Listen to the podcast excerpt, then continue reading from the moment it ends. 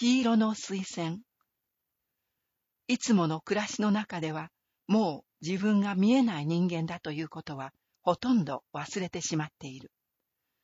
一日二日ならともかくも、15年というような時間は、見えない世界を日常化してしまうのだ。そして、視覚以外の五感を当たり前のように使って生活している。耳も鼻もよく働くし、つい興味のあるものは触ってしまう。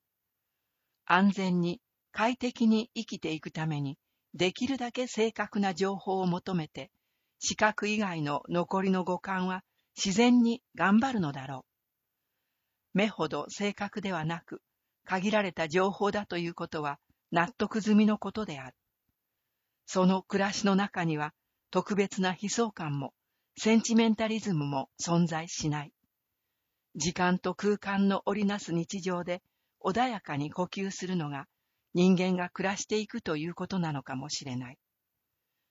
僕たちの日常も見える人たちと同じように普通に存在し、普通に喜怒哀楽もあるのだ。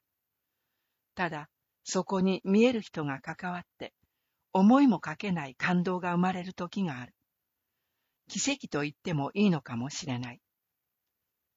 僕はいつものように普通にカフェでコーヒーを飲み、外へ出た。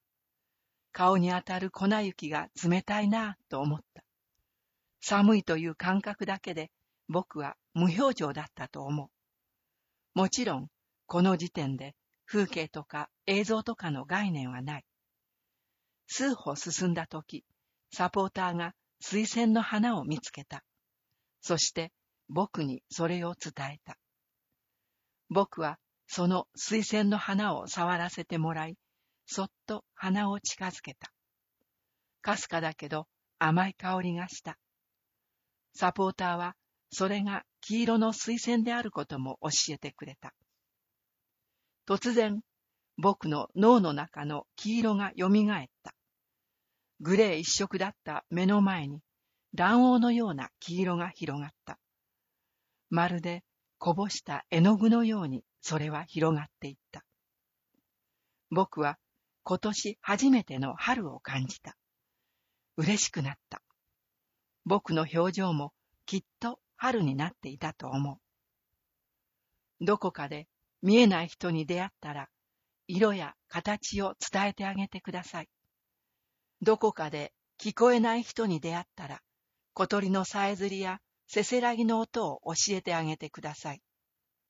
どこかで歩けない人に出会ったら、山の向こう側の話をしてあげてください。どこかで寂しい人に出会ったら、希望を語ってあげてください。ひょっとしたら小さな奇跡が生まれるかもしれません。